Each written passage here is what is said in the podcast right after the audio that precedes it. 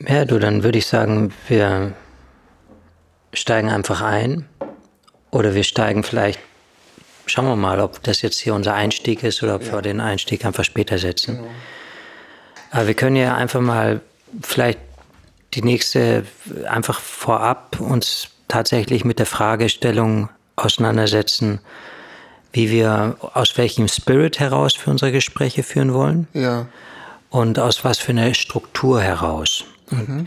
Diesbezüglich möchte ich gerne einen Input geben von meiner Seite. Gerne. Also ich finde es sehr schön, wie wir das bis jetzt gemacht haben, ja.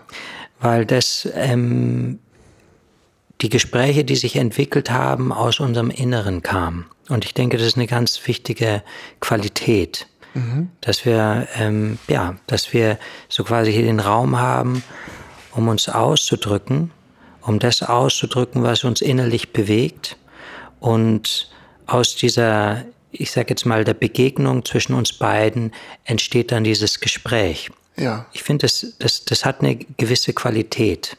Und dies, diese, diese Qualität, ja, die ist wertvoll. Und insofern habe ich grundsätzlich kein Problem, relativ offen in das Gespräch reinzugehen. Mhm, mh. Und ähm, das Zweite, was ich, was ich gerne so anführen möchte, ist, dass ich es auch für gut erachte, dass wir uns jetzt gerade in dieser Anfangsphase mhm. zum Zentrum machen okay. des Geschehens ja. und nicht so sehr den Zuschauer. Ja. Weil es geht jetzt gerade nicht so sehr darum, was andere Leute von uns denken oder so, sondern ich, mhm. ich denke, es geht darum, dass wir aus der Begegnung einfach lernen und ja, unseren Stil finden. Ja. Und ähm, ja, der, der wahre Wert kommt wahrscheinlich nicht so sehr dadurch, dass wir für andere etwas erörtern, Mhm. Das könnte, das wäre vielleicht auch ein möglicher Stil. Ja. Aber der, der, der wahre Wert kommt eventuell tatsächlich aus der Tiefe, die offensichtlich ist, wenn wir uns ehrlich begegnen. Ja, ja. Ohne äh, dass wir den Anspruch haben, jetzt irgendwas zu produzieren, irgendwelchen Kriterien zu, äh, gerecht zu werden. Ja, es ist wirklich gut, dass du mich daran nochmal erinnerst. Ich hatte jetzt irgendwie innerlich schon ein bisschen Stress angefangen und Druck aufgebaut. Ähm, ich habe es mir vorhin erklärt, dass ich das Gefühl habe, man müsste vielleicht das Thema ein bisschen spezifischer machen, ein bisschen äh, gezielter die Podcast-Folgen angehen. Ich hatte mir dann auch schon so im Hinterkopf Gedanken gemacht, was hat das jetzt für einen Benefit oder für einen Wert für den, der zuhört. Mhm. Aber du hast natürlich vollkommen recht und so habe ich es eigentlich ursprünglich auch gedacht und angefangen, mhm. ähm, dass der wahre Wert darin liegt, dass wir uns unterhalten und dass das für uns einen Benefit hat. Ganz genau. Und dass wir eine Gelegenheit haben, unsere Gedanken zu sortieren und ein Feedback zu bekommen. Ja. Und ja. Ja, ganz genau. Und ich denke, dass wir uns den Raum geben können, die Dinge sich entwickeln zu lassen. Und vielleicht werden wir anhand der, der Gespräche, die wir führen, die wir geführt haben und die wir führen werden, vielleicht wird sich da irgendwas herauskristallisieren, wo wir merken, okay, das ist tatsächlich das Thema, das ist der Schwerpunkt. Ja, und ja. das können wir, darauf können wir, da können wir das noch vertiefen oder da können wir noch mehr Struktur reinbringen.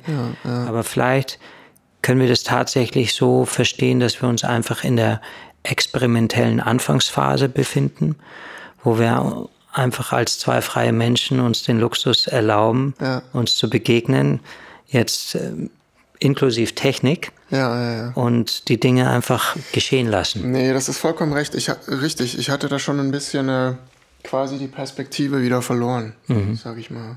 Mhm. Aber natürlich auch vielleicht Ideen, die vielleicht trotzdem wertvoll sind, wo man überlegen könnte, könnte man nicht mal das oder das ausprobieren. Ja. Ist auch ein bisschen der Sinn dieser Anfangsphase. Ähm, da komme ich gleich noch zu. Ich habe ein paar Notizen gemacht. Jetzt fällt mir allerdings gerade ein in meinem Perfektionismus, dass wir gar kein Licht anhaben. Mhm. Und es ist etwas dunkel, deswegen gehe ich mal gerade zum Lichtschalter. Jo. Das bisschen Licht. Sollte man dann auch nutzen.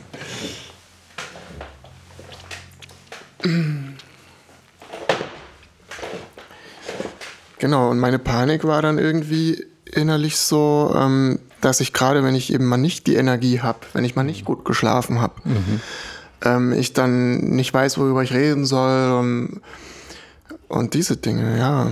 Mhm. Deswegen wollte ich das irgendwie so ein bisschen äh, kontrollieren und ein paar Stichpunkte machen, mhm. bisschen mich drauf primen. Ja. Wobei das ein sehr, sehr spannender Punkt ist. Die Frage ist, besteht die Notwendigkeit der Kontrolle? Mhm. Weil ich, also ich kann es sehr gut nachvollziehen, mhm. gerade wenn man sich irgendwie nicht so, ich, ich meine, mir geht es ja auch teilweise so, dass ich irgendwie nicht ganz zentriert bin und dass ich dann, dass ich dann so ein bisschen schwimme und das auch mit einer gewissen Unsicherheit verbunden ist. Ja. Aber die Frage ist, wenn wir uns, wenn wir uns in so einem Zustand befinden, geht es tatsächlich darum, Kontrolle herzustellen? Mhm. Oder geht es vielleicht eher darum, uns locker zu machen und die Dinge einfach geschehen zu lassen? Ja, den Anspruch wieder ein bisschen fallen lassen. Ja.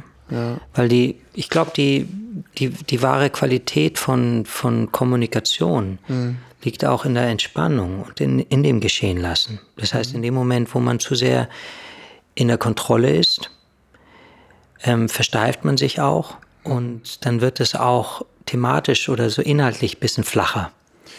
Oder? Möglicherweise schon. Ich denke halt immer noch, dass das ein bisschen Hand in Hand gehen kann. Ähm, ich mag es gern, wenn, äh, wenn ich alle Aspekte oder Perspektiven oder Gedanken, die ich zu einem Thema habe, abgedeckt habe am Ende. Mhm. Das fühlt sich vollständig an, mhm. wie, wie, ein Gesamtbild. Mhm. Und ich, ich werde dann ein bisschen unruhig, wenn man, wenn man Sachen so am Wegrand liegen lässt in einem Gespräch. Wie zum Beispiel? Wenn, wenn ich das Gefühl habe, zum Beispiel, dass das Gespräch, was wir vorhin in der Küche hatten, eigentlich der Anfang ist. Mhm. Und alles hat einen Anfang und eine Mitte und ein Ende und dann ist es eine schöne runde Sache. Mhm. Ja, und dann macht mich das wahnsinnig, wenn, wenn wir da eigentlich schöne Gedanken haben und es schön fließt. Und dann denke ich, ja, aber wir kriegen das jetzt nicht auf Tape. Ja. Und, und dann irgendwas zu reproduzieren, ist halt immer so ein bisschen steif dann. Ne? Ja. Ähnlich wie wenn man dann mit Stichpunkten plötzlich arbeitet. Ja. Aber manchmal ist die Stichpunkt ist in meinem Kopf eben nicht zuverlässig in dem Sinne, dass ich eben auch mal nicht gut drauf bin oder einfach, da fehlt mir dann die, der Fokus, die Präsenz, die Perspektive. Hm. Und dann vergesse ich Dinge oder, oder man geht an Themen vorbei, ähm, wo ich eigentlich was zu, zu sagen habe und mir viele Gedanken drüber gemacht habe, aber dann habe ich keinen Zugriff auf diese Gedanken. Ja. Dann finde ich es mega schade. Aber man kann natürlich immer wieder zu Themen nochmal zurückkommen. Wir haben ja die ja. Zeit. Zum Beispiel würde ich auch gerne auf das Thema Selbstbefragung irgendwann nochmal zurückkommen. Also wir haben da viel in, in dem Versuch, erstmal so einen Überblick zu schaffen, am Wegrand liegen gelassen. Ja. Ja. Ja. Ja. Und jetzt habe ich da eine Stichpunktliste von so möglichen Ansätzen und Themen, die man sich halt mal so vornehmen könnte. Oder ja. weiß ich nicht, ob ja. du so ähm, das mittragen willst, dass man sich an so einer Liste mal orientiert oder du, ich bin, wie weit du da. Ja, ich bin da letztendlich für alles offen, ja. weißt du? Ja. Grundsätzlich habe ich das Gefühl, auch die Gespräche, die wir außerhalb dieses, des Podcasts führen. Es ist immer ein bisschen anders, merkst du das? Ja, es ist ein bisschen anders, ähm, aber es hat letztendlich damit zu tun, dass wir uns ähm, außerhalb des Podcasts, dass, dass wir uns noch mehr locker machen können, weißt ja, du? Ja. Und in dem Moment, wo man versucht zu produzieren oder wo man merkt, okay, jetzt muss irgendwas, jetzt muss Leistung gebracht werden, kommt so eine gewisse Steifheit. Mhm. Und die Frage ist, sollte man, besteht überhaupt die Notwendigkeit, das zu nähren? Oder geht es um die Erkenntnis, dass es tatsächlich um Lockerheit geht? Mhm. Weil ich habe das Gefühl, dass wir als Menschen sehr, sehr tiefe Wesen sind. Mhm. Und dass diese, dass eine, dass eine Kommunikation etwas grundsätzlich sehr, sehr Tiefes haben kann, ja. sofern wir das auch zulassen. Und das hat eben damit zu tun, dass wir die Kontrolle aufgeben. Okay. Ja, einfach, einfach die Dinge geschehen lassen. Ich finde ja. das, ich, ich finde das gut. Ja, und ich finde, das, wir kriegen das auch gut hin. Ja, ich finde es auch, wir kriegen das auch gut hin. Ich finde es auch gut, dass wir jetzt hier spontan rübergegangen gegangen sind und dass wir jetzt hier mit dem Podcast eingestiegen sind. Ich finde es gut, wie wir unsere äh, vergangenen Podcasts gestaltet haben. Ja. Äh, und ähm, ja, ich habe das Gefühl, dass das Potenzial tatsächlich nicht so sehr in der Struktur liegt mhm. und in der Kontrolle, sondern eher in der Tiefe. Ja, es ist halt irgendwo auch ein Stück, was, was man dabei üben kann. Ja. Vielleicht ich noch mehr, halt dieses, diesen strukturierenden Geist, der mich ja auch vom Schlafen abhält, haben wir ja vorhin drüber geredet, ja. äh, mal ein bisschen zur Ruhe kommen zu lassen, ein bisschen Ganz genau. Ganz genau. Auf der anderen Seite hat alles eine Balance und zwei Seiten und wir gehen ja mit einer Intention irgendwie hier rein. Also wir könnten ja auch das Mikro ausmachen, dann wären wir locker. Ähm, ja. Und dann frage ich mich immer halt, was ist die Intention? Ich denke, es ist tatsächlich ein Unterschied, ob wir jetzt dieses Gespräch einfach so führen oder ob wir das jetzt hier auch ähm, so in Begleitung, im Beisein der Technik machen. Mhm. Und ähm, und das ist, dass, dass wir auch gut daran tun, diese Technik einfach auch da sein zu lassen und, und, ja. und, und das mit, also da die Technik zu integrieren und das auch ja, einfach mit Technik zu machen, weil es auch ein Schulungsweg ist, weil es auch ein Übungsweg ist. Und weil es uns, ja, weil es uns äh, hilft, da einzusteigen ja. ja in, in, in diese ganze, in diese Thematik, in diese Podcast-Geschichte. Und das ist, ähm, ja, ist ein Entwicklungsweg. Mhm. Ja. Und ich denke, dass es total, also dass es gut ist, wenn wir einfach merken, hey, es geht überhaupt nicht darum, was andere Menschen denken. Ja. Was witzig das ist war. einfach gesagt. Also ich bin dir wirklich dankbar, dass du das so von diesem Spirit her angehst und mich da auch mal wieder so runter bringst. ähm, weil ich habe natürlich auch das Gefühl, also ich bin dir natürlich dankbar, du nimmst den Weg auf dich, kommst hierher mit einer gewissen Regelmäßigkeit, ne? Und ich fühle mich natürlich auch dir gegenüber verantwortlich irgendwo, dass, dass das auch eine coole Sache ist, so weißt du, ich meine. Und dann merke ich aber, dass du eher so sagst, ja, mach mal, mach mal locker, so. Ja. Und das nimmt natürlich bei mir so ganz viel äh, Spannung dann raus. Ja. ja.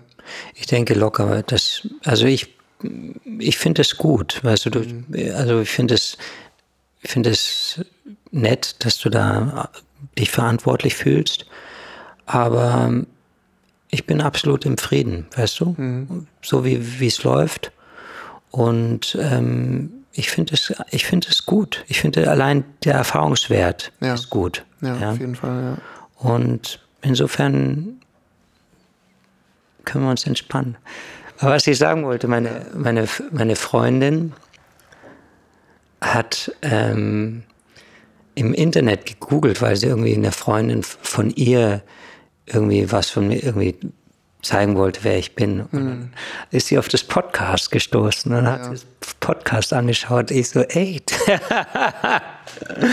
fand ich irgendwie witzig. Ja. Dass die, ja, dass das irgendwie. Man findet dich jetzt.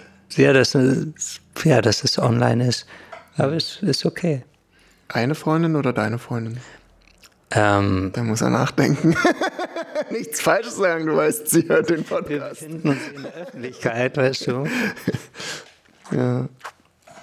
Und insofern mal schauen, wo sich die ganze Sache hin entwickelt. Ja, ja okay. Ist das neu? Willst du nicht drüber reden? Ich denke. Ist jetzt nicht die richtige Zeit. In der Küche gerne, aber. Das ist ja witzig, ja, okay. Ja. Genau, ähm, du hast ja vorhin angedeutet, dass du eine Ayahuasca-Session hattest, hm. vor zwei Wochen. Oder jetzt ja. vor ein paar Tagen. Vor ein paar Tagen. Dieses Wochenende, ja. Und hast du Lust, ein bisschen davon zu berichten? Mhm. Mhm. Ja, also ich habe meine, meine erste Ayahuasca-Zeremonie habe ich vor zwei Jahren gemacht. Mhm. Die ging über zwei Nächte und es war für mich ein sehr, sehr tiefgreifendes Erlebnis.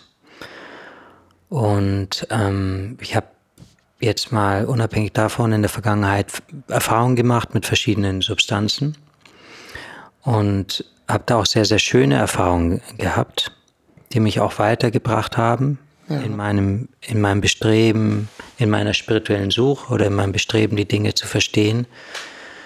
Und diese, dieses Erlebnis, was ich vor zwei Jahren hatte, war ein sehr, sehr tiefgreifendes Erlebnis. Und ähm, ich habe damals das mit einem Freund, ein Freund war dabei und hat das ebenfalls an dieser Zeremonie teilgenommen. Und dieser Freund hat mich eben auf einen Heiler aufmerksam gemacht, einen peruanischen Heiler, der ebenfalls Zeremonien anbietet und der ähm, gelegentlich nach Deutschland kommt. Habe ich mich in die E-Mail-Liste ein, eingetragen und wurde eben benachrichtigt, dass, dass er kommt, habe mich dann angemeldet und habe jetzt da teilgenommen, ging über vier Tage von Donnerstagabend bis Montagmorgen. Hat damit begonnen, dass wir uns am Donnerstagabend, dass es erstmal einen Reinigungsprozess gab, wo wir eine Medizin genommen haben, also so eine Pflanze genommen haben, die letztendlich den Körper reinigt, indem man sich einfach sehr viel übergibt. Weißt du, so. Und die eigentlichen Zeremonien haben dann, haben, die eigentliche Zeremonie hat dann am Freitagabend angefangen, ging halt Freitagnacht und dann Samstagnacht und Sonntagnacht über drei Nächte.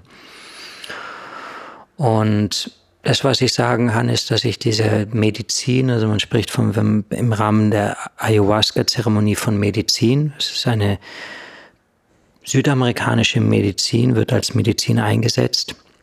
Es geht also jetzt nicht um irgendwie ein Feel-Good-Erlebnis, sondern es geht darum, tatsächlich diese Pflanze zu nutzen, um an sich zu arbeiten.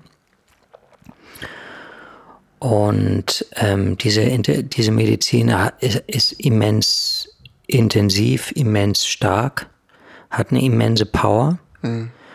Und ähm, ja, und insofern erlebe ich es als etwas sehr, sehr Wertvolles.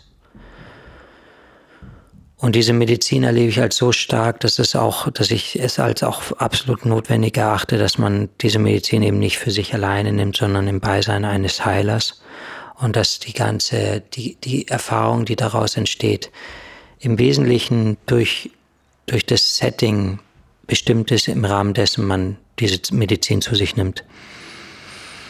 Und ich habe da jetzt das Gefühl, also das Glück gehabt, dass ich sowohl vor zwei Jahren und auch jetzt mit zwei ganz, ganz tollen Heilern es zu tun hatte, die einfach eine ganz tolle Arbeit geleistet haben, die mich im hohen Maße beeindruckt hat.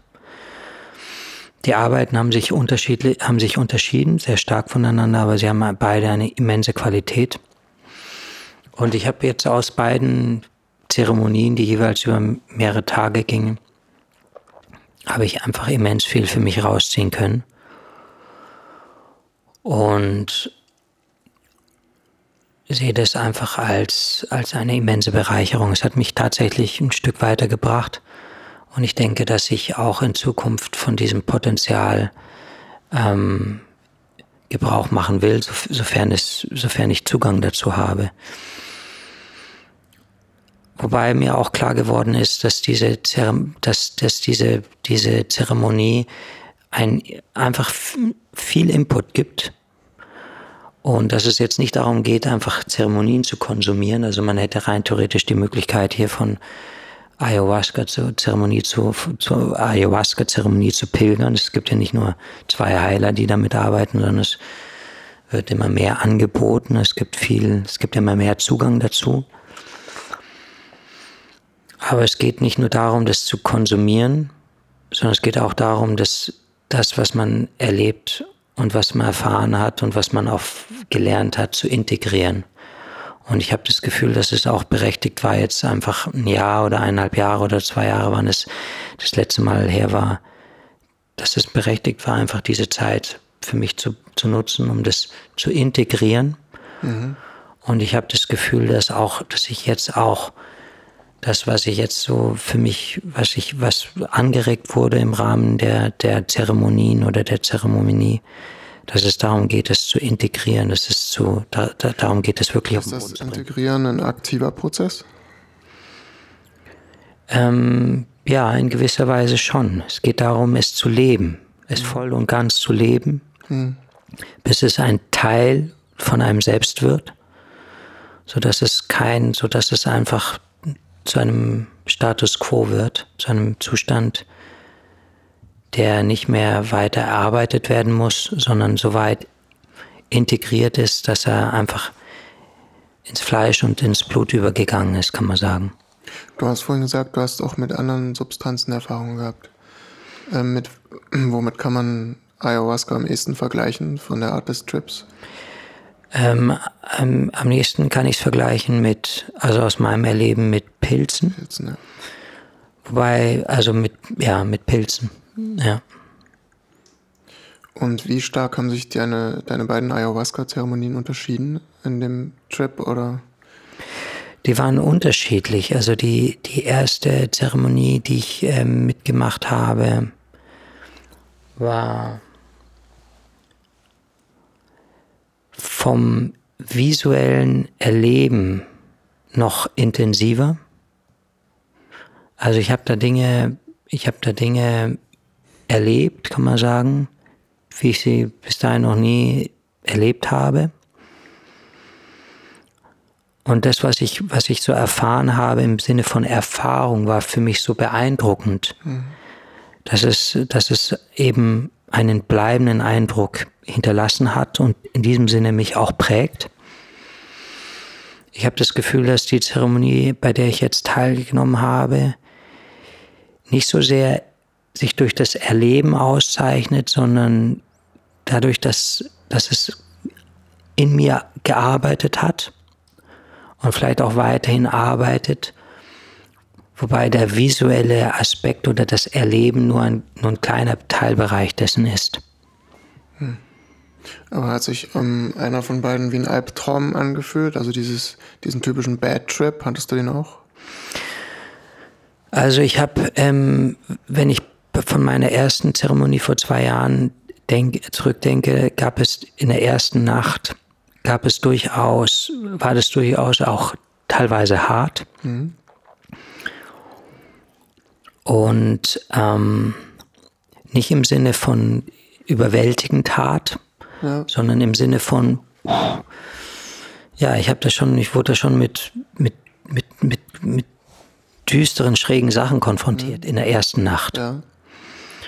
Und für mich war die, die ganze Substanz und so war vollkommen neu. Ich konnte es überhaupt nicht einordnen. Ich konnte das gar nicht von der, von der Normalität unterscheiden oder von der Realität unterscheiden. Also ich war da teilweise echt ein bisschen überfordert. Mhm. In der zweiten Nacht hat sich das, hat sich das so, so hat sich das, hat das Ganze eine, eine, eine ganz lichte, ähm, wurde sehr, sehr licht und es ging dann so ins, in, ins, ins, in Richtung göttliches Erleben, kann man sagen. Mhm. Also ich habe das Gefühl gehabt, dass ich erst so durch die Dunkelheit durch musste, um, um diese Dunkelheit auch vielleicht aus, mich, aus mir rauszubringen. Und dieses aus, dieses aus mir herausbringen des Dunklen hat dazu geführt, dass die Wahrnehmung so geklärt war, dass ich alles sehr, sehr rein und sehr, sehr licht wahrgenommen habe. Ja, ja. Und es also war sehr, sehr beeindruckend. So wie Meditation on Steroids. Wenn man so durchs Tal durchgeschritten ist, dann ist man dann von jedem Atom im Universum so gerührt, dass man heulen muss. So ist es ungefähr, ja. ja. Also so in die Richtung, ja.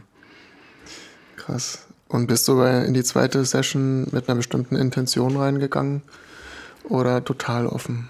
Jetzt in diese ja. Geschichte? Hm. Ja, was tatsächlich so, ich habe mit dem Heiler gesprochen und ähm, er hat mich auch gefragt, was meine Intention ist, überhaupt zu kommen. Mhm. Und weil Menschen kommen aus unterschiedlichen Intentionen. Manche haben körperliche Probleme, manche haben Suchtprobleme, manche haben Probleme mit Depressionen oder zwischenmenschliche Bezie Probleme oder irgendwelche Sachen. Jeder hat so sein eigenes Thema. Und ich bin relativ offen reingegangen, aber wenn ich ein Thema definieren würde, dann wäre es das Thema tatsächlich, wie ich meine, aus was, wie es beruflich tatsächlich weitergeht. Ach, tatsächlich. Ja. ja.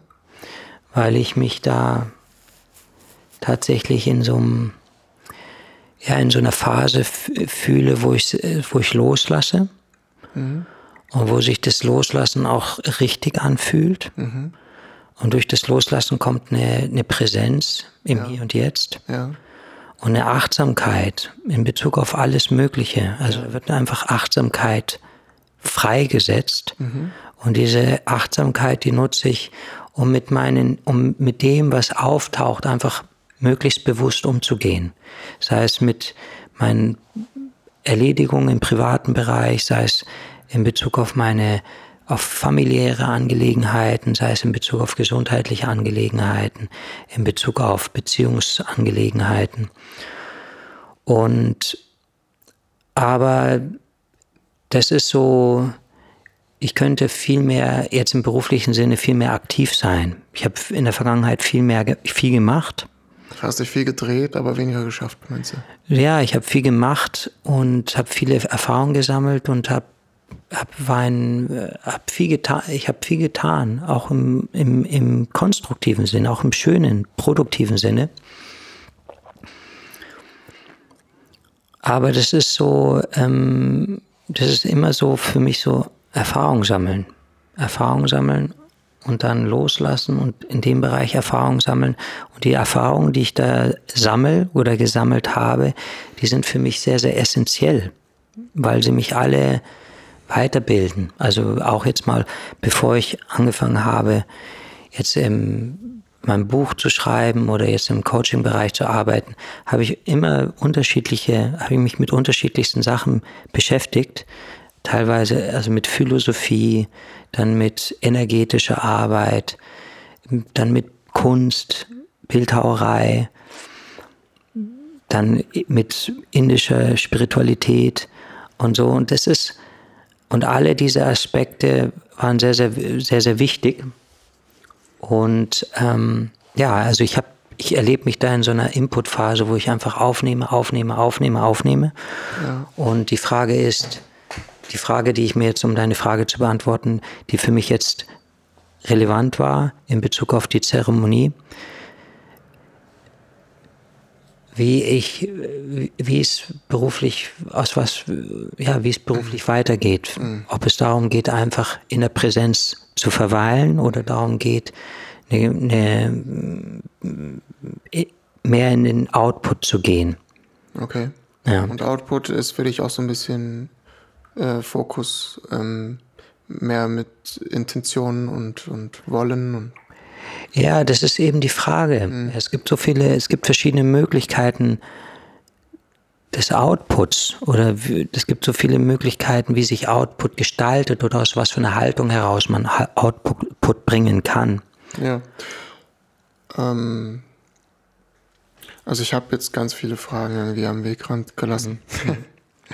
Du hast vorhin schon angedeutet, dass du jetzt produktiver bist seit der Ayahuasca-Session ja. oder dass du es so empfindest.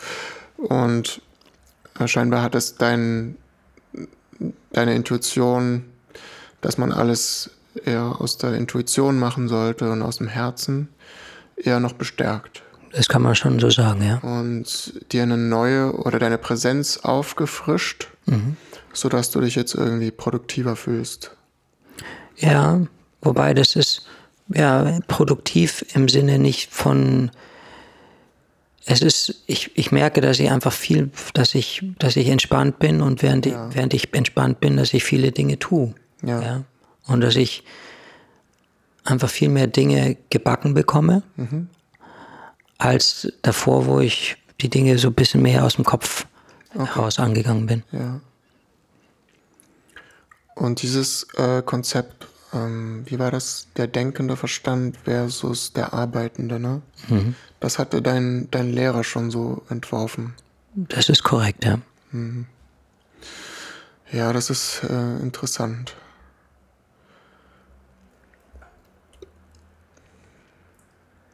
Und ähm, woran, woran arbeitest du da jetzt so die ganze Zeit? Oder was ist gerade so dein Fokus? Ja, der, also das, was ich für mich begriffen habe, und ich habe auch mit, mit dem Heiler gesprochen, ist ein ganz, ganz, wie gesagt, ein ganz, ganz toller Typ. Und für mich geht es gar nicht so sehr darum, einen Businessplan zu entwickeln mhm. und, und dann den Businessplan abzuarbeiten. Mhm. Eine Vorstellung. Es geht nicht darum, eine Vorstellung zu entwickeln, eine Idee zu kreieren, was jetzt sein soll und das mhm. umzusetzen, sondern es geht darum, mh, mm, präsent zu sein und aus der Präsenz einfach die Dinge geschehen zu lassen. Hm. Punkt. Das ist alles. Und das, das Verständnis, was dahinter steht, ist, dass ich das Bedürfnis habe, von innen nach außen aktiv zu sein. Ja, also ich kann es, das Bedürfnis kann ich sehr gut nachvollziehen, mhm. dass man halt authentisch handelt. Ja. Ähm, dass es sich richtig anfühlt und nicht mechanisch. Ja. Ja, es gibt auch so, ich habe das Gefühl, es besteht die Tendenz, wenn man jetzt an äh, so das Berufsleben denkt, den, den Beruf jetzt gerade im selbstständigen Bereich von seinem privaten Leben zu trennen und dann quasi seine Energie in den Beruf zu stecken und teilweise auch das Private zu übergehen. So nach da gibt es ganz verschiedene Philosophien, ja. glaube ich, verschiedene Ansätze. Die einen finden es gerade geil, dass sie zu Hause arbeiten, so wie ich das mache und überhaupt, man will ja an dem arbeiten, wofür man eh brennt. Mhm. Insofern, ja, wenn ich sage, für mich ist Softwareentwicklung mein Leben, mhm. ja, da habe ich eine gewisse Leidenschaft für, dann also ich und Leute wie ich meinen das dann auch so, ich will das zu meinem Leben machen. Ich will gar nicht diese Unterscheidung haben zwischen meinem Leben und meiner Arbeit. Mhm. Und ich will das Thema Work-Life-Balance gar nicht zum Thema haben. Mhm. Ähm, auf der anderen Seite hat das auch was für sich, wenn man den Dingen ihren Ort gibt und sich nicht von den Dingen total vereinnahmen lässt. Und wenn man das ein bisschen trennen kann, obwohl man selbstständig arbeitet, das hat auch einen Benefit, dass man auch mal abschalten kann. Ja, das stimmt, ja. Also da bin ich mir nicht so ganz eins, welcher Ansatz da jetzt optimal ist. Ja. Also das Verständnis, welches ich momentan habe, ist, dass es für mich jetzt, dass ich kann jetzt an dieser Stelle nur für mich reden, mhm. für mich darum geht, einfach so sauber mit den Dingen umzugehen, auch im privaten Bereich, mhm. dass, dass Energie freigesetzt wird, nach außen zu gehen. Das heißt, ich erlebe mich so ein bisschen als ein, als ein, ja, als ein, als ein Samen, kann man sagen, der, der sich von seinem Zentrum aus nach außen entwickelt. Mhm. Und, und insofern bin ich auch einfach bestrebt, gerade mein privates Leben einfach maximal, ähm, ja, damit sehr, sehr bewusst umzugehen. Mhm damit meine Aufmerksamkeit in diesem Bereich nicht mehr unnötig gebunden ist. Ja, ja, ja. Und das ist für mich ein, ein Konzept, was ich tatsächlich annehmen kann. Ja, das ist dieses Aufräumen, ne? Dieses Aufräumen, einfach zack, die Dinge machen, die zu tun sind, gar nicht nachdenken, einfach zack. Das, da sieht, man sieht was, zack, es, etwas ist zu tun und es einfach tun. Nicht zu viele Konzepte und Überbauten. Ja. ja. Weil das Problem, was ich äh, in der Vergangenheit gehabt habe, ist, dass ich die Dinge ein bisschen klassisch angegangen bin, dass ich mir Business so, dass ich mir Business-Strategien überlegt habe und mhm. Konzepte mhm. überlegt habe, dass ich mir Strukturen überlegt habe und diese Struktur, an diesen Strukturen auch gearbeitet habe. Ja. Aber irgendwann hat es mich angefangen zu langweilen. Ja. Ja, mir, es wird hab, dann schnell mechanisch. Ich hab, dann wird, ja, man wird aus Leidenschaft selbstständig, dann macht man ein Business draus und plötzlich hat man sich seinen eigenen mechanischen Bürojob wieder geschaffen, wo man nur irgendwelchen, irgendwelche Pläne abarbeitet und so das Herz gar nicht mehr dabei ist. Ja, und das ist, da ist immer da, ja. Und das ist so eine Sache, die für mich, ich fühle mich da nicht wohl und in, in dem Sinne, die Erfahrung zeigt, in dem Moment, wo ich mich wo ich nicht von einer Sache hundertprozentig überzeugt bin, mache ich das auch nicht lange. Ja. ja. Und insofern gilt es für mich, einen anderen Weg zu finden. Mhm. Und dieser Weg, den, der, der sich mir öffnet, ist einfach dieses Tätigsein aus, von innen heraus. Das ist eine Sache, mit der ich mich hundertprozentig ähm, identifizieren kann, mhm. wo ich nicht, wo ich keine Energie verliere durch Zweifel, sondern ich bin einfach tätig. Basta. Und ich schaue, wo, wo die Energie hinfließt. Hm. Und Punkt. Das ist schon irgendwie ein bisschen ein mutiger Ansatz.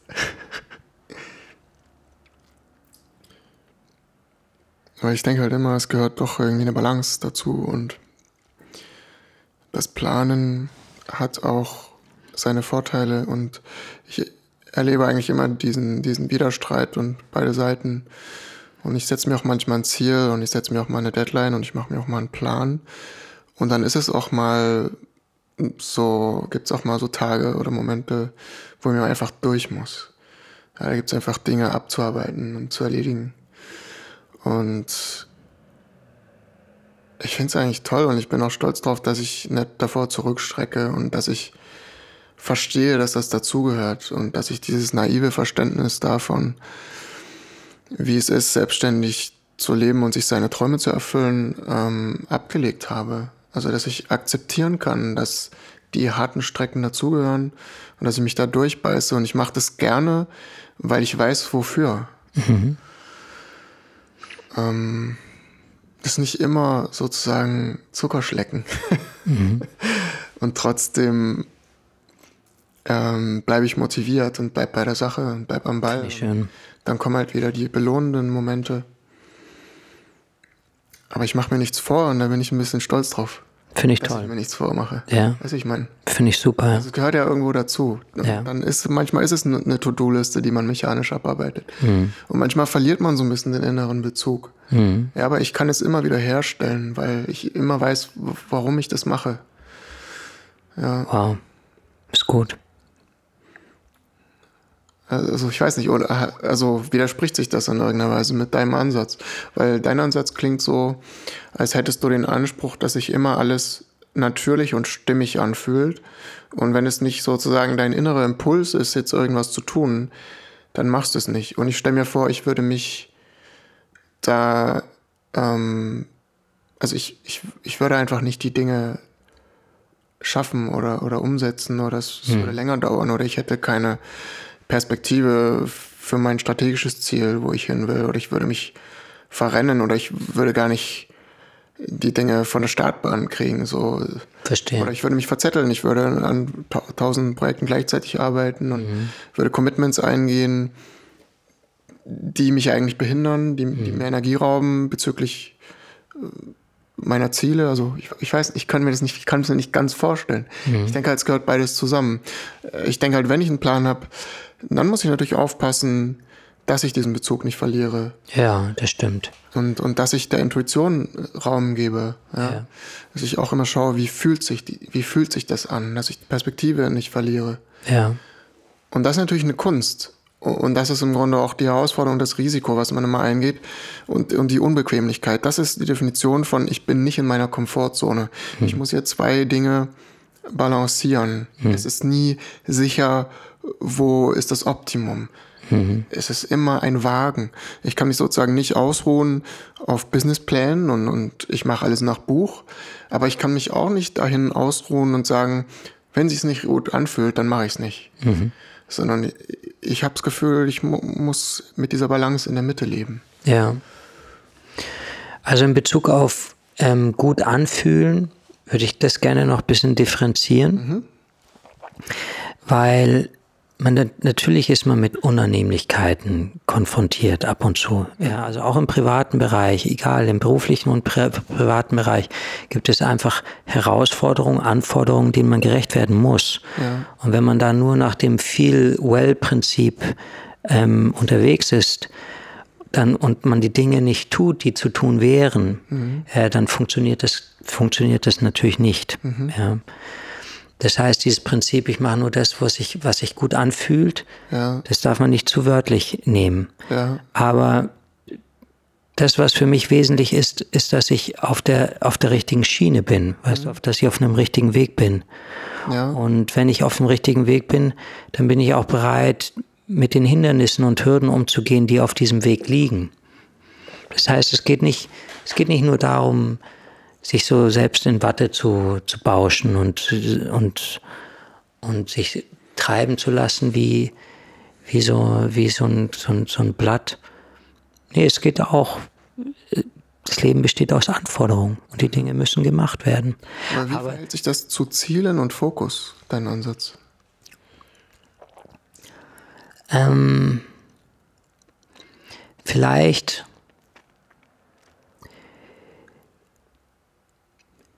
Es gibt vielleicht nur einen einzigen Unterschied in hm. der, in der Haltung, die ich jetzt momentan lebe, zu der Haltung, die man jetzt, die, die, die, die, die andere Menschen leben.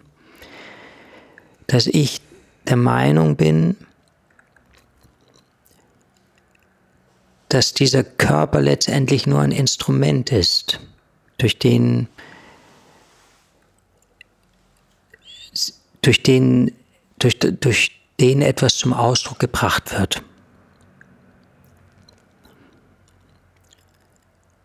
Aber das, was zum Ausdruck gebracht wird, ist sozusagen schon da. Das, was zum Ausdruck gebracht wird, das liegt gar nicht so sehr in meiner Kontrolle. Es ja, es gibt, alles ist fertig, es muss nur noch gemacht werden. Ja, es geht einfach darum, dass man, dass man dass man das macht, wo man, wofür man hier ist, mhm. aber ohne den Anspruch, es zu kontrollieren. Mhm. Ja. Ich habe das Gefühl, dass, dass wir, dass de, das eigentliche Potenzial des Menschen in dieser Haltung liegt. Mhm. Das ist auch absolut das Gefühl, aus dem ich seit ein paar Monaten arbeite. dass was ich mache, ist eigentlich schon da. Ich muss es sozusagen nur noch rausschälen.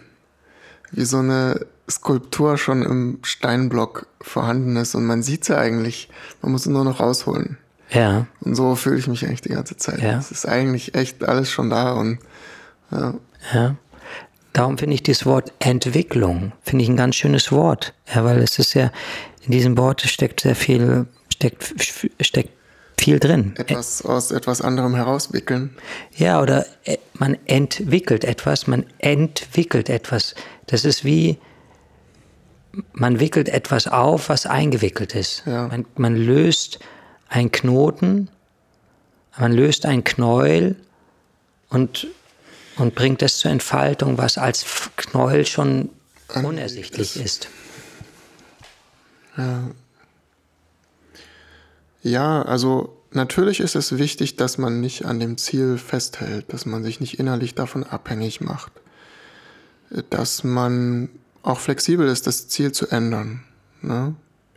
Ich glaube nicht, dass Ziele oder Visionen dafür da sind, dass man sie erreicht, sondern dafür da sind, dass man eine Richtung hat und Grund loszugehen überhaupt da sind wir wieder bei der, bei der Balance. Wenn ich nicht damit leben kann, dass ich ein Ziel nicht erreiche oder dass ich es ändern muss, dann mache ich mir lieber keins. Weil es halt unangenehm ist. Ja?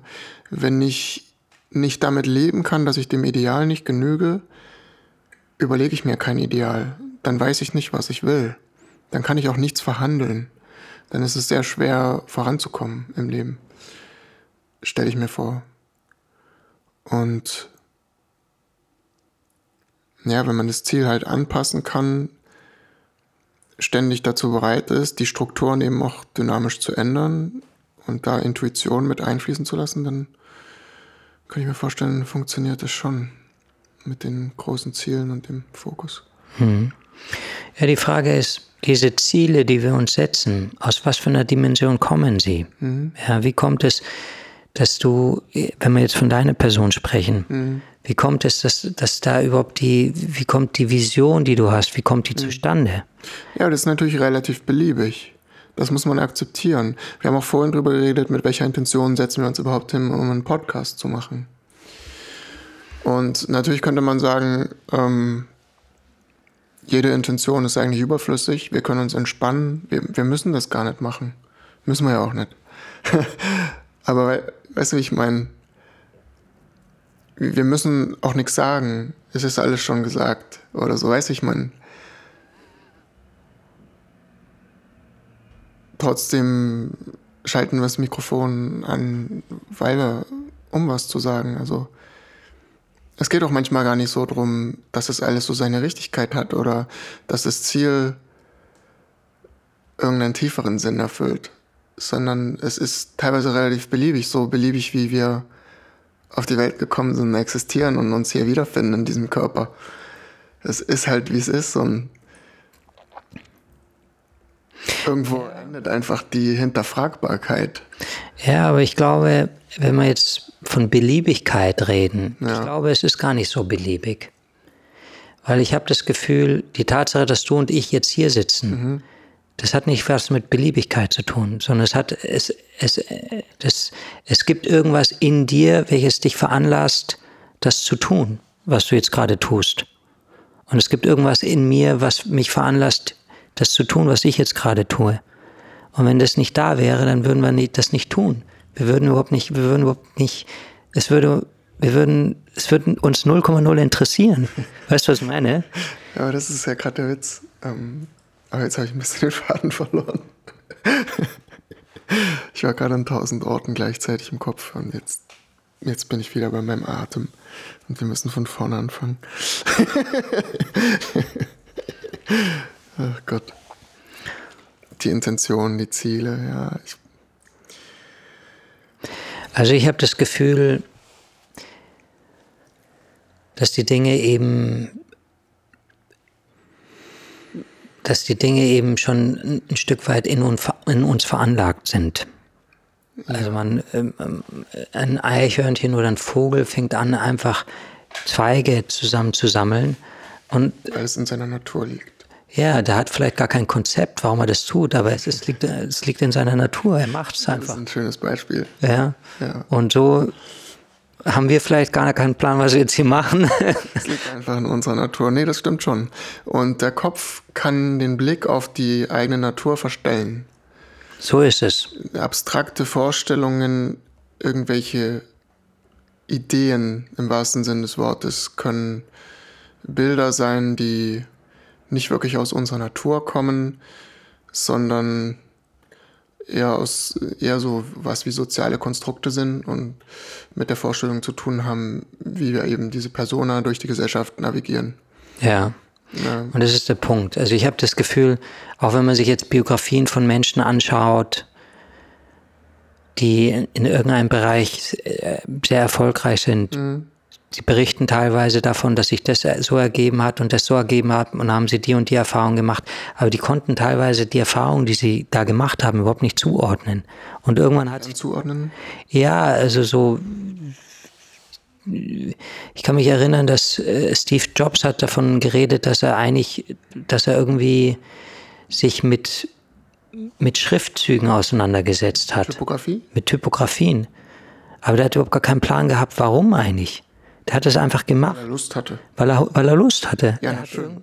Irgendwas, irgendwas hat ihn veranlasst, sich damit ja. auseinanderzusetzen. Und ja, das ist letztendlich die Konsequenz dieser Auseinandersetzung liegt darin, dass wir jetzt, wenn wir unseren Computer auf, äh, hochfahren jetzt oder Apple oder einen Computer, dass wir einfach unterschiedlichste Schriftarten benutzen können.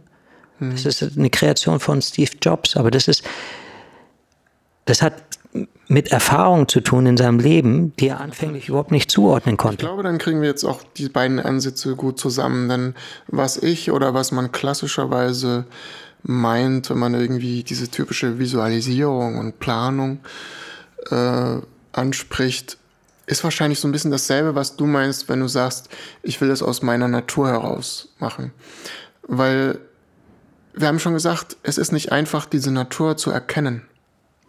Und wenn ich irgendwie mir Gedanken mache oder mein ganzes Leben lang äh, dran arbeite, meine Ziele zu definieren, dann meine ich damit eigentlich, herauszufinden, herauszuschälen, was ist meine Natur, wofür bin ich hier, was ist der Sinn in meinem Leben. Ja? Es ist nicht irgendwie, was ist der Businessplan, der mir das meiste Geld bringt oder wie macht man dieses und jenes. Darum geht's gar nicht. Also davon rede ich auch nie. Und ich finde es aber eine, eine große und große Aufgabe und die ist schwer genug, eben rauszufinden, was macht mich wirklich aus, was sind meine Talente. Das ist sehr schwer zu erkennen. Und ich habe mich damit halt ähm, viel befasst. Klar, ich will am Ende das, was ich gerne mache und überhaupt erstmal bemerken, ja, aber dann noch Wege finden, das wirklich machen zu dürfen und machen zu können. Und wie kann ich damit irgendwas beitragen, auch zur Gesellschaft, dass das auch äh, eine Validierung erfährt? Wie kann ich das in eine Form bringen, dass ich es wirklich machen kann jeden Tag? Ja, am Ende muss ich davon ja dann irgendwie muss ich damit einen Nutzen generieren oder meinen Lebensunterhalt bestreiten. Ne? Das, das wäre so der Traum. Mhm. Aber da geht es ja nicht um den Lebensunterhalt, sondern darum, dass ich ein ganz konkretes Gefühl dafür habe, wofür bin ich hier, was kann ich richtig gut. Mhm. Und äh, dann ist es natürlich dann doch wieder ein bisschen mit, mit Strategie und Manövrieren verbunden, das dann noch anbringen zu können. Das ist jetzt die entscheidende Frage, hm. weißt du, weil ähm, Du hast ja gesagt, die ganze Auseinandersetzung, die ganze Reflexion mhm. dient dazu, dir bewusst zu werden, wozu bist du hier, was ist deine Aufgabe, ja. wo, wo soll die Reise hingehen. Und das heißt, da ist etwas tief in dir, was, was danach drängt, ausgedrückt zu werden mhm. durch dich. Ja. Und unser Verstand, die Frage ist, welche Rolle spielt unser Verstand dabei? Und man kann sagen, der Verstand ist der große Lenker. Ich habe das Gefühl, unser Verstand ist einfach. Oder das kleine Werkzeug. Es ist einfach ein, ein Werkzeug. Ja. Es, unser Verstand ist ein Werkzeug, so wie unser Leber und unsere Niere und unsere, unsere äh, Herz ebenfalls Werkzeuge sind, mhm. die letzt, der letztendlich sein, ganz, sein Teil dazu beiträgt, dass das ganze Ding halt funktioniert. Ja aber nicht, nicht mehr. Und ich habe das Gefühl, dass wir tatsächlich uns entspannen können, mhm. auch mental entspannen können, mhm. weil die eigentliche Funktionsweise unseres Verstandes ist unsichtbar. In dem Moment, wo wir zu sehr... Da sprichst du jetzt wieder die Intuition an und dieses alles, was sich von selbst ergibt, wenn man mal so ein bisschen locker lässt und nachlässt. Ja, ich, ich, also es geht um diese Frage, welche Rolle spielt unser Verstand in unserer Lebensführung und in unserem Funktionieren, sowohl im privaten als auch im beruflichen Bereich. Das ist jetzt so, das ist eine, das ist eine, das ist eine Fragestellung. Hm der man nachgehen könnte, mhm. sofern wir dieser Fragestellung nachgehen wollen. Na, hier mal ein kleines Beispiel. Ähm, in diesem Versuch, mich selber besser zu verstehen, habe ich natürlich auch den Verstand verwendet. Sogar Bücher. Sogar logisches Denken. Zum Beispiel, so ein kleines Beispiel. Ähm, es gibt so ein Buch, das heißt Discover Your Strengths Now. Das ist so ein Klassiker in der positiven Psychologie. Ähm, Clifton heißt, glaube ich, der Autor. Ähm, das basiert auf einer riesigen Datenerhebung, das basiert auf Faktoranalyse von ähm, Interviews und so weiter. Und die haben ein bisschen so eine Systematik entwickelt für Talente, also was einem so angeboren ist und sich eigentlich auch nicht großartig ändert. Und es ist sehr, sehr schwer, diese eigenen Talente, wie man sich in dem, was in einem angelegt ist, von anderen unterscheidet. Das ist sehr schwer zu beurteilen.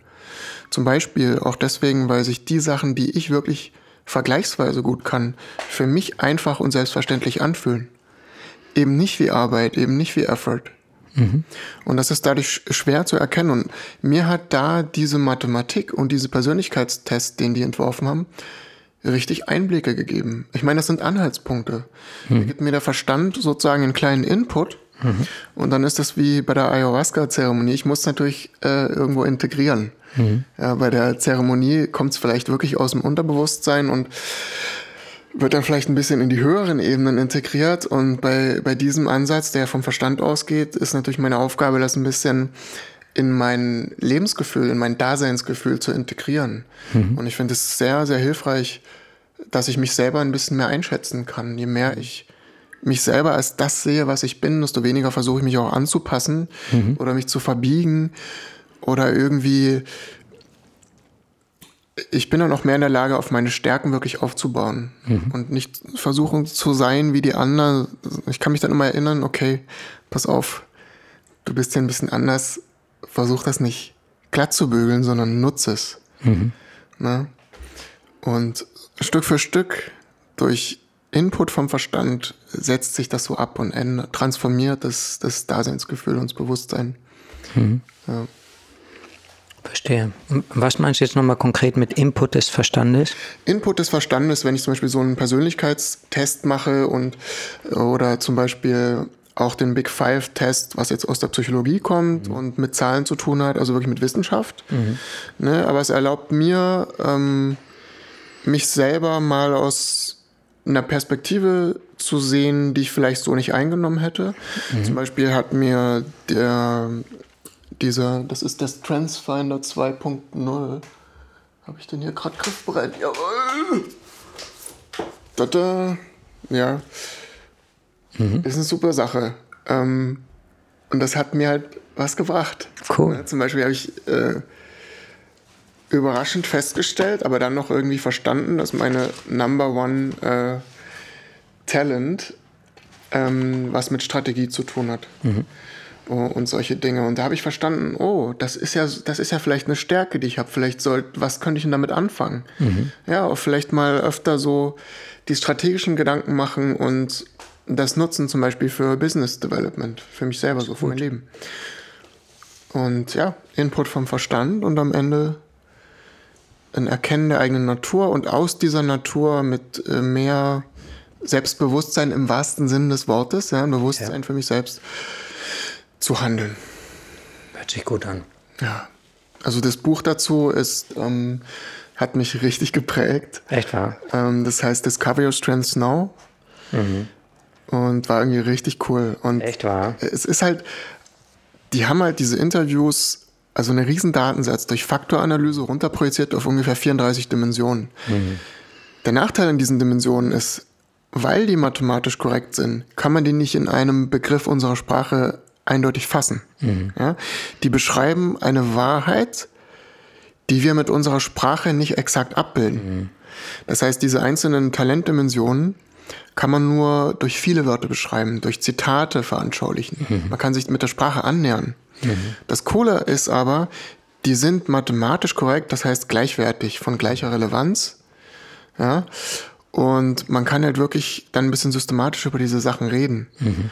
Und es ist wirklich, wenn ich irgendwie da meine fünf Top-Talents habe, dann ist das signifikant. Das ist für mich ähm, verglichen mit dem Rest der Population sind das wirklich meine Top 5. Echt wahr? Also, also es ist ähm, näher an der Wahrheit, aber weiter weg von unserer Sprache. Okay. Und wenn man sich dann aber mit diesem äh, 2.0 kriegt man dann so einen ziemlich ausführlichen Bericht, mhm.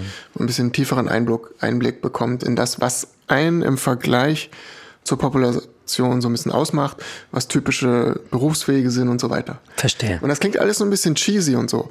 Aber wenn man eben nicht auf dieser Verstandsebene bleibt, sondern wieder ja bereit ist und in der Lage ist, das zu integrieren, drüber nachzudenken, das aus einer anderen Perspektive zu sehen, etc. Das ist wie mit IQ-Tests oder so. Da wird auch viel drüber die Nase gerümpft und was sagt das überhaupt? IQ und ähm, Conscientiousness, das ist eins von den Big Five, sind die besten Prädiktoren für Erfolg. Mhm. Ja, es ist einfach so. Und da kann man sagen, naja, es, es, es wirkt immer so ein bisschen weil das Dinge sind, die man nicht ändern kann. Mhm. Ja, dieses IQ oder so, das kann man nur sehr wenig ändern und da mhm. lehnen das viele ab, weil sie eigentlich gerne das Gefühl haben wollen, sie sind der Meister ihres Schicksals und so weiter. Ne? Aber wenn man bereit ist, sich mit den Dingen zu konfrontieren, die man nicht ändern kann, dann kann man damit arbeiten. Ach. Und wenn man bereit ist zu sagen, es gibt den IQ und das ist eine interessante Größe, gleichzeitig ist es nicht alles und man muss es integrieren etc. bla bla. Und man kann natürlich auch äh, um geringen IQ oder überhaupt um geringe, um Schwächen oder so drumherum arbeiten etc. Das muss man natürlich dann aber auch wissen, sonst kann man nicht drumherum arbeiten. Mhm. Also man muss, man muss die Sachen halt integrieren, dann können sie nützlich sein. Super. Selbst ein IQ-Test kann dann nützlich sein. Sehr gut, ja. ja. Ich würde ganz kurz gerne eine Pause machen. Mhm. Nee, sowas, sowas mag ich halt einfach. Und für mich waren Bücher zum Beispiel ein großer Teil meiner äh, Transformation in den letzten zehn Jahren. Mhm. Es gibt Bücher, die haben mich, die haben mein Leben verändert. Mhm. Es gibt Bücher, die haben mich richtig geprägt, die nachhaltig äh, mhm.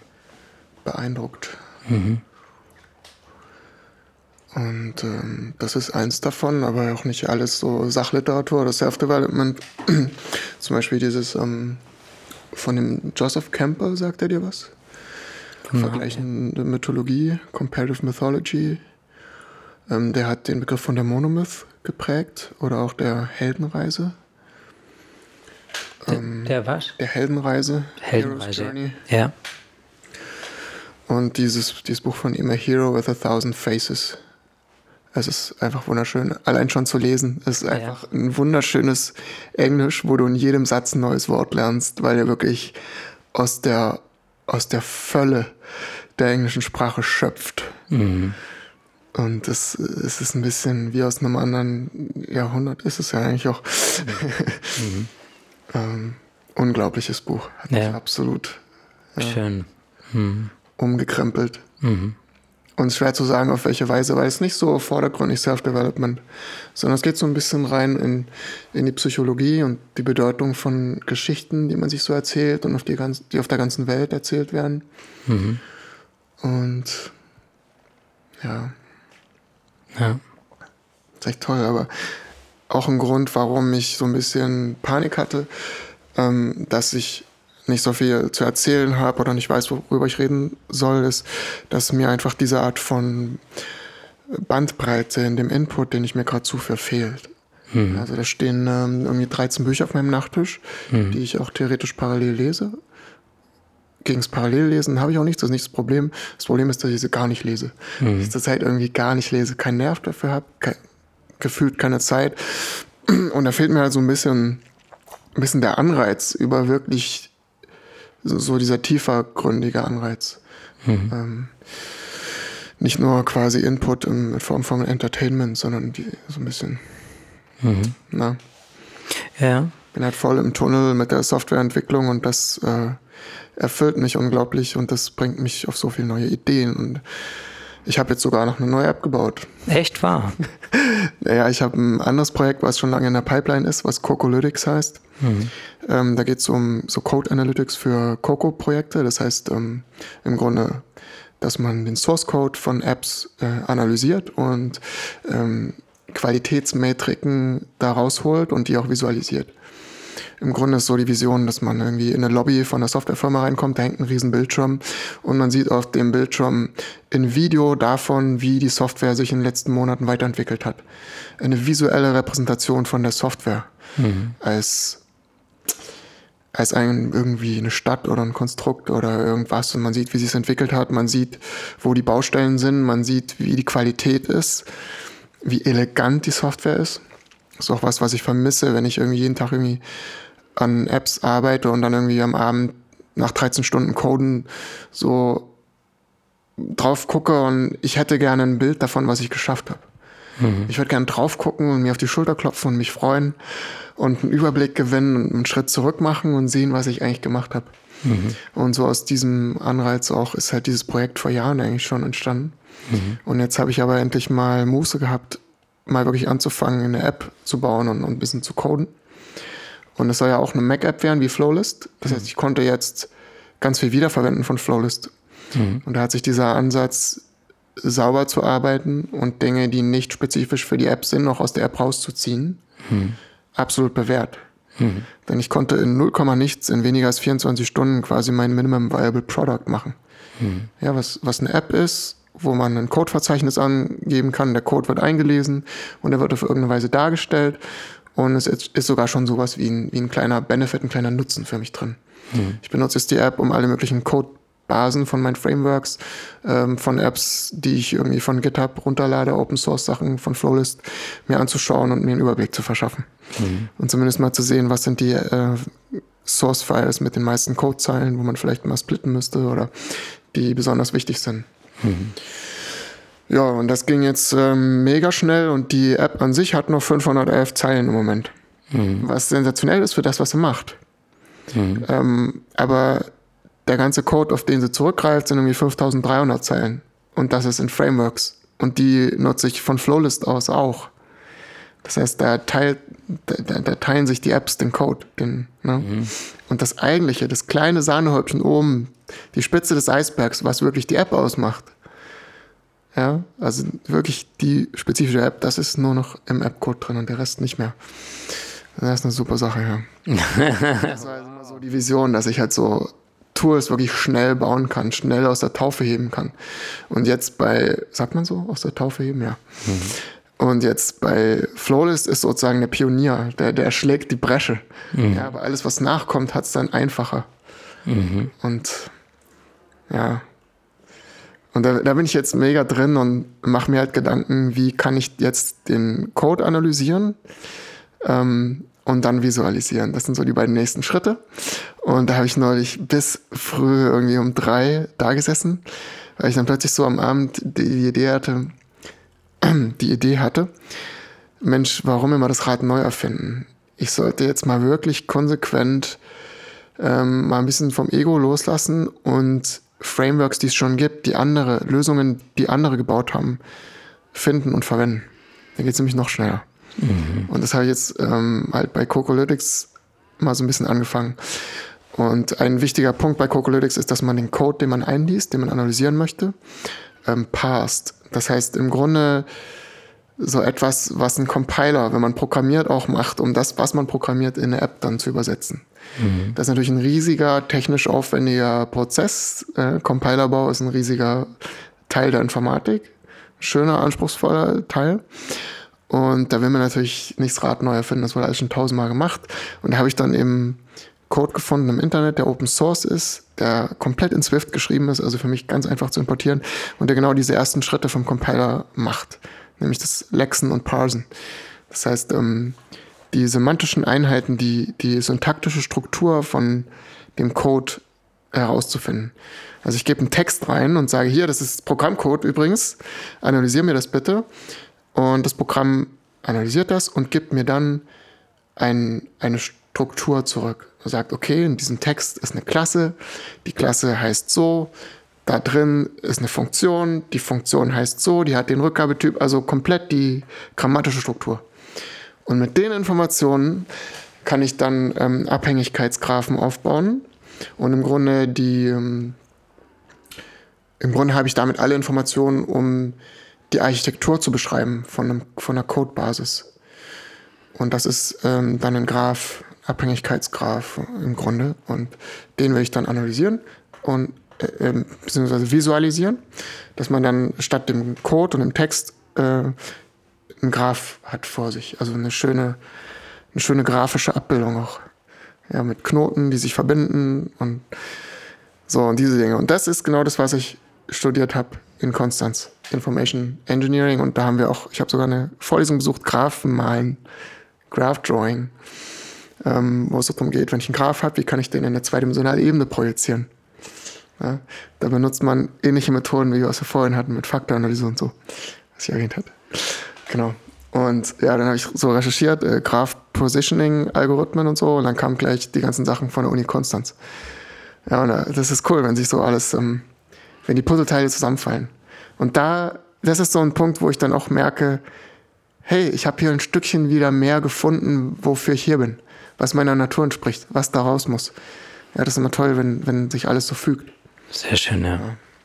Wow. Kon konntest du dem jetzt ungefähr folgen? Du, ich, äh, also ich konnte dem folgen, ja. Also, sagen wir so, ich, ich konnte dem folgen. Jetzt ja. natürlich nicht inhaltlich, also nicht, nicht inhaltlich im Detail, weil ich ja. jetzt mit den Begrifflichkeiten, die du äh, verwendet hast, okay. kann ich jetzt keine, keine konkreten Bilder. Graph zum Beispiel ist nicht so allgemein äh, gebräuchlich der Begriff, oder ist nicht allgemein klar, was ein Graph ist? Sagen wir so, ich konnte mir, ich konnte es für mich so zusammensetzen, mhm. dass es einen Sinn ergibt. Okay. Und es war spannend, dir zuzuhören um ein Verständnis zu entwickeln, wie du denkst und wie du funktionierst, ja, weil das einfach ganz, ganz speziell ist. Also das ist okay.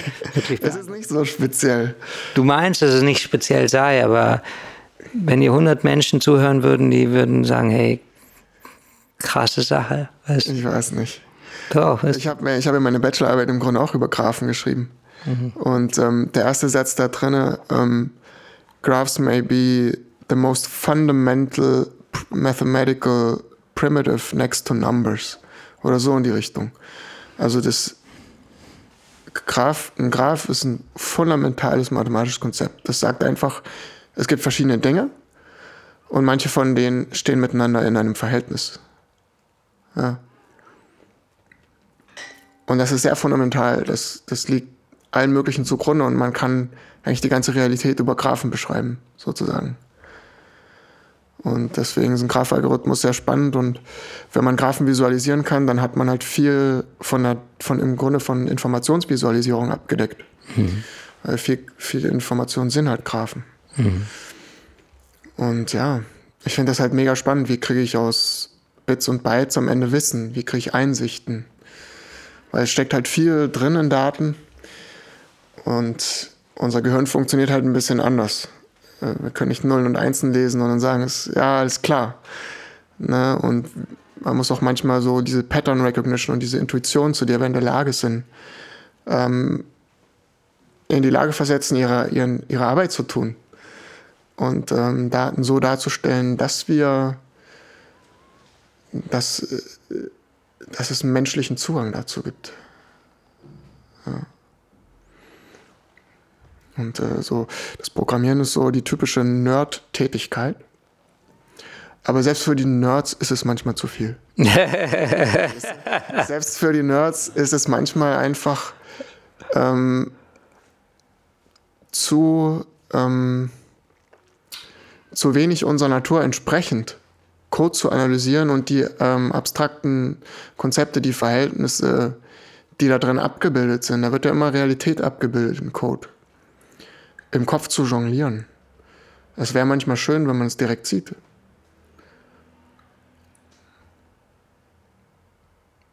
Also in Richtung visuelles Programmieren zum Beispiel. Dass man eben nicht mehr mit Sprache hantiert, sondern mit äh, abstrakteren, griffigeren Dingen wie Grafiken, Farben und so weiter. Mhm. Das ist eigentlich so die Idee. Und da, ja, gibt es nicht so viel, wie man meint. Mhm. Ja, und auch so ähm, Tools, die Codequalität analysieren, gehen nicht diesen Schritt zum Grafischen. Mhm. Das heißt von Nerds für Nerds. Mhm. in dem Sinne bin ich gar nicht so der, der typische Nerd. Ich, ich mag es auch nicht so, diese typischen äh, Nerd-Tools zu verwenden, alles von der Konsole zu machen mit, mit, mit Begriffen im, im Grunde, ja, mit, mit Befehlen und so so ist auch das normale Gehirn nicht gebaut. Wir, wir wollen ja auch erkunden. Mal gucken, was, was gibt's denn so? Was ist denn so im Angebot? So funktionieren ja Kommandozeilenprogramme nicht. Da musst du quasi die Befehle im Kopf haben und dann gibst du es ein. Es ist eigentlich total unnatürlich, dieser Ansatz. Aber so die typischen Nerds, die äh, profilieren sich auch natürlich damit, wenn sie das können und das alles im Kopf haben. Da fühlen sie sich ganz toll und sind ganz stolz drauf. und diesen, diesen, diese Art von die Pick Your Battles, das ist eine Battle, die ich mir nicht gepickt habe. Da sage ich von vornherein, hier, diese, dieses Spielchen mache ich gar nicht mit. Äh, ich ich, ich äh, mag das nicht. Ich mache das nicht.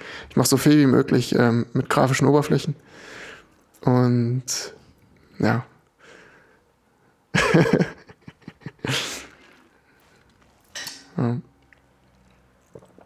Spannend. Wobei das gar nicht äh, hundertprozentig äh, stimmt, denn es gibt in Xcode, also für, wenn man für Apple-Plattformen Apps baut, hat man ja so eine Entwicklungsumgebung von Apple und da drin gibt es auch die Möglichkeit, ganz viel grafisch zu machen, mhm. was ich aus vielerlei Gründen nicht mache und äh, verachte. Und an der Stelle bin ich eher so der, okay, an der Stelle müssen wir einfach den Code zur Ausgangsbasis nehmen. Mhm. Aber das, das würde jetzt sicher zu weit führen, aber mhm. nur um es zu relativieren, was ich gesagt habe.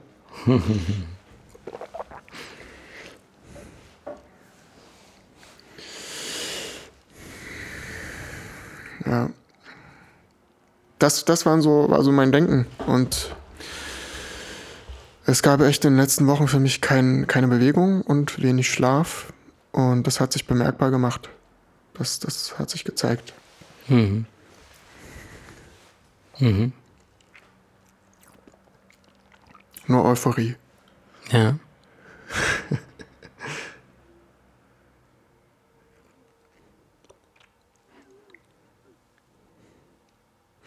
Hängt natürlich auch mit Zielen zusammen, die ich mir mhm. gesteckt habe. Mhm. Aber ich habe das Gefühl, also wenn du mir erlaubst, so meine Gedanken zu, zu äußern diesbezüglich. Ja. Ich habe das Gefühl, dass es dir gut tun würde, mehr so in die, in die Stille zu gehen, mehr in die Präsenz zu gehen, also in das Hier und Jetzt, unabhängig vom Denken. Und das Denken tatsächlich als eine Aktivität zu betrachten, der du dich zeitweise widmest, aber nicht dauerhaft. Weil sonst übernimmt das Denken die Kontrolle über dein Leben und das, das hm. sollte es nicht. Ja. Weißt du, was ich meine? Das, ähm, ich weiß schon, was du meinst, ja. Das ist sicher die zentrale ähm, Herausforderung für mich.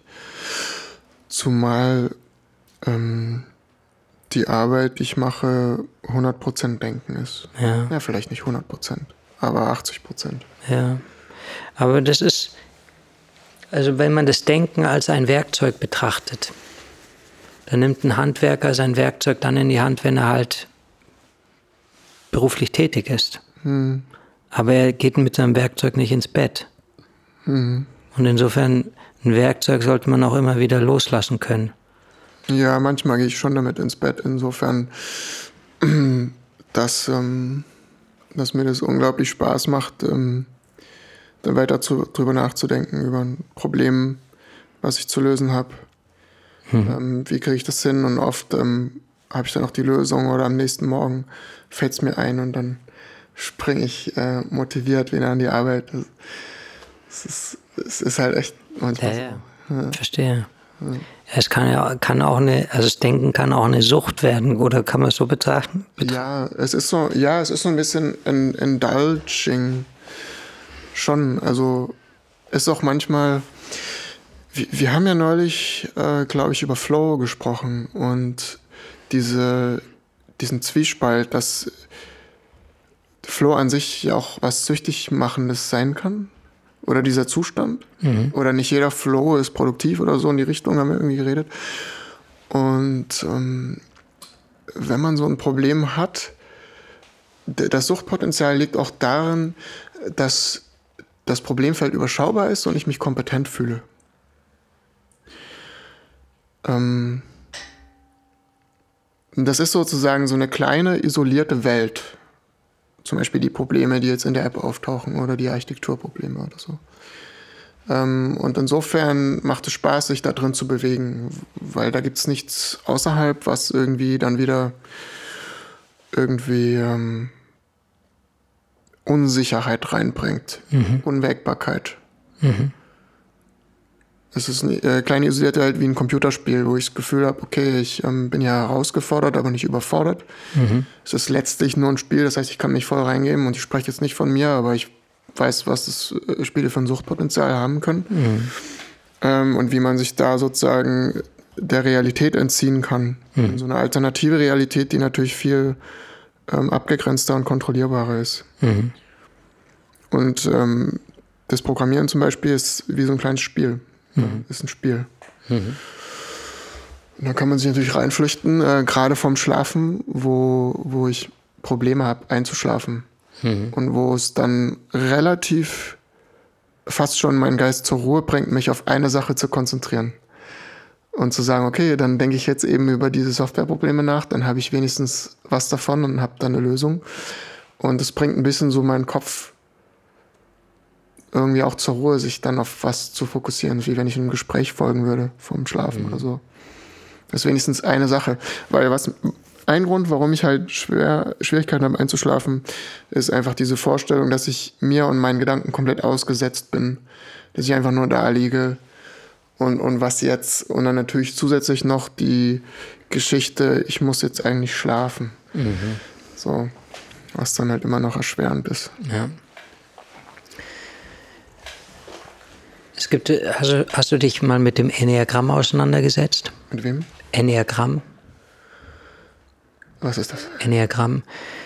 Das ist eine Typenlehre, mhm. vergleichbar mit der Astrologie. In der Astrologie gibt es ja Fische, Stier, Widder, ja, Steinbock und so weiter. Und das Enneagramm ist, ist etwas Vergleichbares, nur kommt es nicht, nur hat es einen Ursprung im, im, im jüdischen Kontext, mhm. soweit ich weiß. Und ähm, da geht es um neun grundsätzliche Charaktertypen, kann man sagen. Es gibt drei Angsttypen, drei Zorntypen und drei Hysterietypen. Mhm. Und diese, das Enneagramm beschreibt neun verschiedene Grundstrukturen, in denen wir unterwegs sind. Ich bin wahrscheinlich einer von den Angsttypen.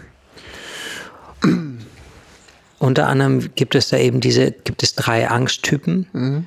Und es gibt da einen, es gibt einen nach außen gerichteten Angsttypen, einen nach innen gerichteten Angsttyp und es gibt einen zentralen Angsttyp. Okay. Ich bin auch ein Angsttyp. Okay.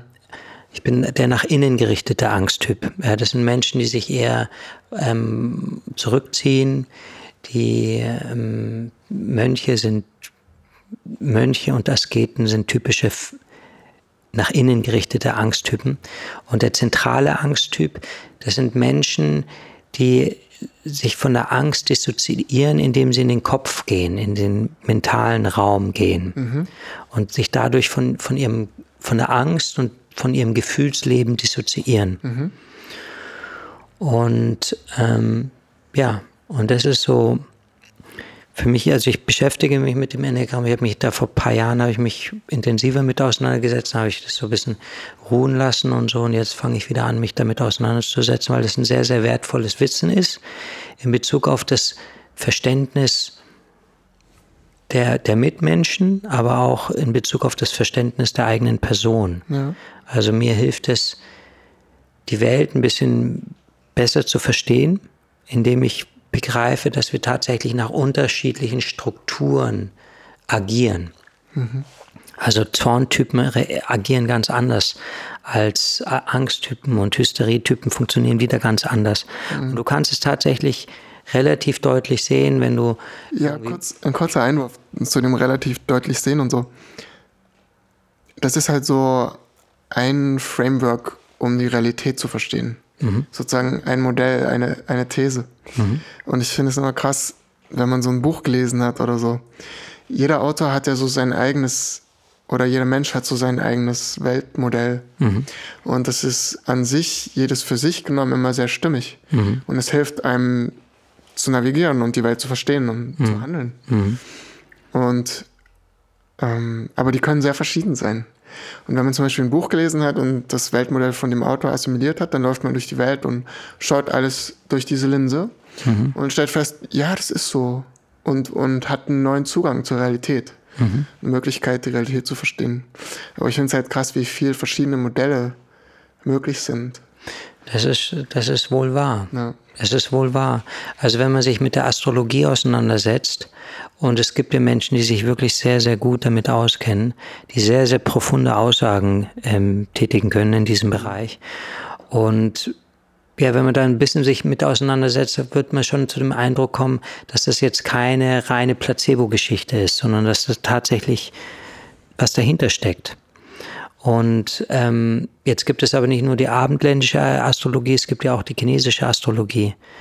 Und in der abendländischen Astrologie bin ich Fisch, in der chinesischen Astrologie bin ich ein Drache. Mhm. Und dann kann man sagen, inwieweit ist Fisch und Drache kompatibel miteinander, wird man feststellen, es sind zwei vollkommen unterschiedliche Strukturen, kann man sagen. Der Drache steht ja. für eine ganz andere Struktur als der Fisch. Ja. Und dann würde man sagen, ja, wenn das eine stimmt, muss das andere ja nicht stimmen. Aber die Realität fällt ja nicht zweidimensional, sondern dreidimensional oder vielleicht auch vierdimensional. Genau. Das heißt, ein Baum schaut von einer Seite ganz anders aus als von der anderen Seite. Ja. Und insofern ist. Er ist anders breit als hoch. Und ja. da kann man nicht sagen, ja, ich bin drei Meter. Nein, ich bin zehn Meter. Es ja, ist so, ja, das ist. Verschiedene Dimensionen. Es ja. gibt verschiedene, es gibt verschiedene je nachdem, aus was für einer Perspektive man ein, ein Objekt anschaut, hat es ein unterschiedliches Erscheinungsbild. Und insofern äh, schließen sich die Informationen nicht aus. Und insofern, das ist für mich die Art und Weise, wie ich, wie ich das begreifen kann oder wie ich das denken kann, dass, dass Information sich nicht gegenseitig ausschließen. Wenn die eine Information korrekt ist, bedeutet das nicht, dass alle anderen Informationen inkorrekt sind. Aber du hast dich mit diesem, wie heißt das? En Enneagramm. Enneagramm beschäftigt und äh, das ist sozusagen frisch in deinem Kopf und dadurch ähm, siehst du natürlich die Welt in, in terms of these patterns. Also, das ist korrekt, ja. Ja. Das ist korrekt. Es gibt natürlich, ich meine, man muss da unterscheiden. Es gibt einfach es gibt Klassifikationen, die einfach, die in sich Widersprüche darstellen. Zum Beispiel?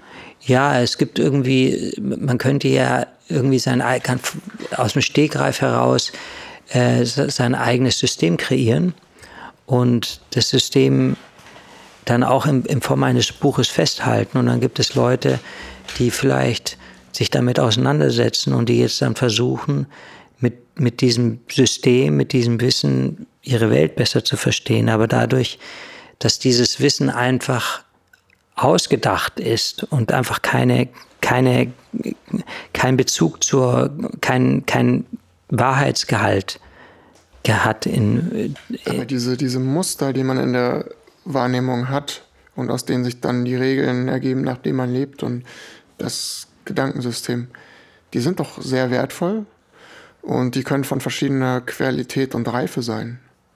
Eben. Und ich habe das Gefühl, dass Informationen, also wenn wir jetzt über so Systeme sprechen, wie, wie die Astrologie, chinesische Astrologie, abendländische Astrologie, Enneagramm und was es, was mhm. es da sonst noch so gibt, dass, ähm, dass, dass Informationen qualitativer sein können und weniger qualitativ. Und es gibt bestimmt Menschen, die sich einfach besser mit der Astrologie auskennen und die da einfach klare, präzisere Aussagen treffen können, die einfach mehr Realitätsbezug haben und ja. eine größere Verwertbarkeit haben in Bezug auf ähm, das tatsächliche Erleben als andere. Aber diese Typenlehre fandest du relativ sinnvoll und hilfreich? Ich finde es, also ich habe einen sehr starken Bezug zum Enneagramm, weil es ähm, auf der einen Seite, was mir gefällt, ist, dass es, dass man den Typus erkennt, losgelöst von einem Geburtsdatum. Also man braucht nicht das, das, Geburtsdatum einer Person zu studieren, um Rückschlüsse zu ziehen auf seine Struktur, sondern du erkennst es an der Art und Weise, du erkennst es meistens schon an dem, an dem Erscheinungsbild, am Auftreten und so weiter. Ja, das ist ja völlig anderer Ansatz, das ist eher so erfahrungsbasiert und weniger jetzt astrologisch. Ja. Ist mir dadurch auch ehrlich gesagt sympathischer. Ja. Dass es direkt bei der Sache bleibt. Ja. Ne? Und so Extroversion, Introversion, das sind ja auch um, ähm, Dimensionen, die man in der Psychologie anerkennt. Ja. Aber das ist eben interessant, da gibt es eben diesen zentralen Angsttyp. Mhm. Und ähm, wo dann sehr, also wo in den mentalen Bereich so quasi den, der Schwerpunkt im mentalen. Das ist der zentrierte Angsttyp, oder? Das ist der zentrale oder zentrierte. Zentrale. Ja. ja. Und der extrovertierte Angsttyp? Der macht ja. alle anderen verrückt oder versucht die Welt zu verändern, oder? Es gibt dann einen nach außen gerichteten Angsttyp. Das sind Menschen, die gehen mit ihrer Angst dahingehend um, indem sie auf das zugehen, was, sie Angst, was ihnen Angst macht. Ja, das heißt, Menschen, ähm, die, also das sind diese, diese nach außen gerichteten Angsttypen, sind meistens sehr kommunikative Menschen, mhm. die ähm, mit jedem schnell connecten können und mit jedem schnell Freundschaft schließen können. Ja, also, mhm. äh, auf Partys sind, die, sind es die Typen, die jeden anquatschen und mit jedem plaudern, mhm. einfach um ihre um mit ihrer eigenen Angst umzugehen. Indem sie die aber im Zweifelsfall und wenn es hart auf hart kommt, ihre Angst dann mit genauso viel Extraversion auf die anderen äh, projizieren und übertragen oder zum Ausdruck bringen. Ähm, was meinst du damit? Naja, ich habe oft das Gefühl, dass Leute, die so sehr extrovertiert sind, wenn sie gut drauf sind, macht es Spaß. Wenn sie nicht gut drauf sind, übertragen sie aber die negative Energie genauso auf die und ihre Verspannung und Ängste. Mhm. Und die muss man dann sozusagen mittragen und miterleben. Ah ja, okay. Das ist, ähm, das ist die, äh, dieser nach außen gerichtete Angsttyp ist jetzt nicht im, Verhält, im Verhältnis 1 zu 1 ähm, mhm. übertragbar oder gleichzusetzen mit dem, mit dem Faktor Ex, äh, Extroversion. Ex, ja. Extroversion? Ja. Ja. Sondern es gibt auch, es gibt auch Zorntypen, die sehr extrovertiert sein können. Oder Hysterietypen, die sehr extrovertiert sein können. Klar. Ja. Klar. Und deswegen die Frage, wie genau. drückt sich Angst nach außen gerichtet aus? Ich kann mir nicht vorstellen, dass das nur ähm, äh, ja, Scham und, und äh, heile Welt ist. Oder, oder ähm, es geht bei dem Enneagramm jetzt nicht so sehr um das Prinzip Projektion. Hm. Also es wird gar nicht so sehr thematisiert, sondern ähm, es geht einfach so um ein grundlegendes Verständnis, wie wir, wie wir funktionieren. Mhm. Also dieses Thema Projektion, wenn man sich jetzt tiefer damit auseinandersetzen würde, es gibt bestimmte, gäbe bestimmt auch dazu Literatur, dann könnte man in diesem Bereich auch noch mehr ins Detail gehen, aber dieses Detailwissen habe ich gar nicht. Für mich geht es einfach um, um so ein grundlegendes Verständnis zu, ähm, ja, in Bezug auf, auf die Menschen, die, die mir, die mir begegnen, einfach zu wissen. Also der typische Angst nach außen Typ wäre dann einfach connected viel und schnell und. Ja, genau. Okay. Immer ein Share, so, so connected schnell, ist eher, bleibt eher an der Oberfläche, Mhm. Und ähm, ja, so. Also man merkt den, den, den, dem nach außen gerichteten Angsttypen die Angst nicht an. Ah, okay. Ja. Mhm. Dem zentralen Angsttypen merkt man die Angst auch nicht an. Mhm. Ja. Und dem nach innen gerichteten Angsttyp, dem, richt, dem, äh, dem merkt man die Angst noch am ehesten an. Ja, weil er einfach sensibel ist und sich grundsätzlich eher zurückzieht. Ja. Ach so, okay unerwartet. Ja, und da erkennst du dich in dem nach innen gerichteten Angsttyp. Aber nach innen gerichtet nicht gerichtet eben nicht in dem Sinne, dass man sich in die Geisteswelt äh, flüchtet, sondern nach innen gerichtet, äh, dass man irgendwie, also dass man dann aufs also welches Innen ist dann gemeint? Die Intuition, das Empfinden, das Fühlen, das unterscheidet sich von, von Person zu Person. Mhm. Also manche Menschen ähm, sind Tüftler, die, Tüftler, die sind dann in ihrer Werkstatt und tüfteln darum. Andere also das kann auch so körperlich praktisch sinnlich ja. sein dann trotzdem. Andere Menschen beschäftigen sich sehr intensiv mit irgendwelchen Spezialthemen. Meistens, meistens sind, hat man irgendwelche Themen, die einen besonders anziehen. Mhm. Und ähm, ja, die nach innen gerichteten Angsttypen, man, man setzt es auch mit Zahlen gleich, das ist die 5, die dann die nach innen gerichtete, der nach innen gerichtete Angsttyp ist die 5. Ja. Das sind oft Menschen, die einfach ein sehr ähm, ja, einfach ein sehr, eher ein asketisches Leben führen. Also eher überschaubar wohnen und ähm, ja, einfach, die machen sich eher klein. klein um erstens nicht so sehr aufzufallen und zweitens auch nicht so angreifbar zu, zu, zu sein. Zu. Ja. Ist interessant. Also. Aber man kann wahrscheinlich wie bei den anderen Persönlichkeits- Kategorisierungen ähm, Eigenschaft, also mehrere Eigenschaften in sich vereinen oder kontextabhängig eher der oder der Typ sein. Ja, das Enneagramm, ähm, es gibt, ist, man kann das Enneagramm auch grafisch darstellen mhm. und da wird man feststellen, dass die einzelnen Typen untereinander verbunden sind. Also wenn die sechs der Ach, zentrale Angst. Nee, warte. Ist das wie so ein Sechseck und dann sind es so verbundene Dreiecke? Genau, ganz genau. Das ist das. Auf neun. In der Mitte noch ein Dreieck. Kann ich mir gerade geometrisch nicht vorstellen. Egal. In der Mitte ist ein Dreieck und dann gibt es, sind es keine Dreiecke, sondern sind noch Verbindungslinien. Hm. Die sechs ist verbunden mit der neun. Ja. Das ist der zentrale Ang äh, Zorntyp. Und mit der drei, das ist der zentrale Hysterietyp. Mhm. Und, und je nachdem, ob es der sechs gut geht, dann fällt sie in die neuner Struktur. Wenn es ihr schlecht geht, fällt sie in die Dreier-Struktur. Ah, okay. Und so weiter und so fort. Das ist, und die fünf, die fällt in die Achter-Struktur, wenn es ihr gut geht. Wenn es wenn ihr nicht gut geht, dann fällt sie in die siebener Struktur. Und so sind die, okay. gibt es noch eine Interaktion. Ja, also das, man kann das, so. Das heißt, heute Morgen bin ich von der 5, weil es mir nicht gut ging, in welche Struktur gefallen? Von der 6 von der 5 hast du gesagt? Nee, nee, von der, wenn du eine 6 bist, also der zentrale Angsttyp, ja. dann bist du verbunden mit der 3 und der 9, ähm, dann, in die, dann eher in die 3. Ja. Das heißt, die, die, die 6, wenn, es ihr schlecht geht, fängt an, eher ähm, zu produzieren. Sie geht, äh, fängt an, die 3 sind, sind Menschen, die sich durch Leistung produzieren, also okay. durch Leistung definieren. Das heißt, sie fängt an, ähm, produktiv zu sein. Okay.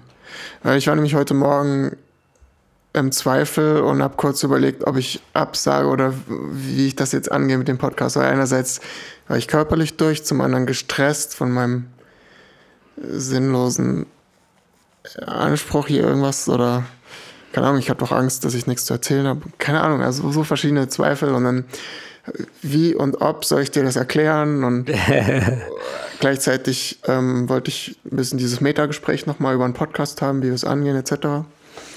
Und war dann echt kurz davor, quasi einen Rückzieher zu machen, was nicht, wahrscheinlich nicht gut gewesen wäre.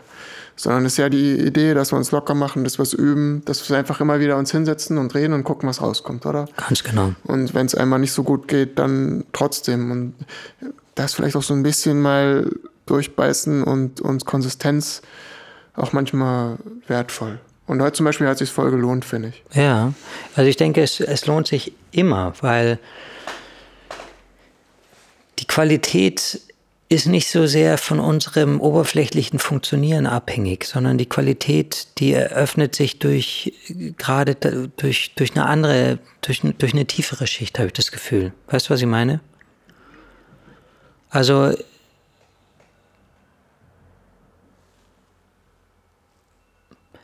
Das ist so, man kann vollkommen durch sein, man kann vollkommen gestresst sein. Mhm. Aber wenn man sich dann hinsetzt und sich begegnet und eine Kommunikation anfängt, dann kann es eine sehr, sehr wertvolle Kommunikation werden. Gerade weil man, weil man gar keinen Plan mehr hat. Gerade weil man irgendwie mit seinem, äh, mit seinem Latein am Ende ist. Dann ja. öffnen sich teilweise wirklich gute Gespräche.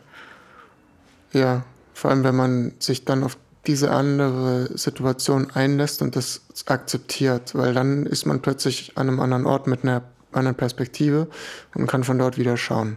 Ganz genau. Ansonsten wehrt man sich nur die ganze Zeit dagegen. Yeah. Was wird Nikolas denken, wenn ich da wie so, ein, wie so ein Zombie heute da sitze und mich nicht gut fühle und nicht so viel kommt und all diese mich einfach akzeptiere? Ja. ja dann läuft's. Ja, weil das Interessante ist, mhm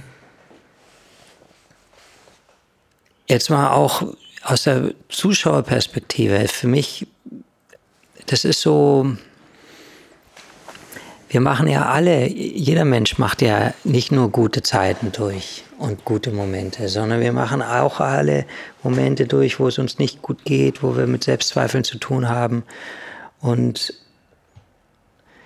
das, was in unserer Gesellschaft sehr, sehr viel einfach angeboten wird, ist das Durchgestylte, das, das, das, das, das das Zubereitete. Ja. Also wenn man jetzt Radio hört oder so, das ist alles, da steckt alles, da steckt Konzept drin, da steckt immens viel. Das ist alles so, es ist alles rund, es ist alles vorgekaut, ja. es ist konsumentenverträglich gemacht ja. und es ist so präsentiert, dass man es leicht verdauen kann. Ja, das Problem haben wir nicht. Das Problem haben wir nicht. wir haben viel uns Gedanken gemacht und gearbeitet, damit wir immer roh, echt und ungebürstet sind.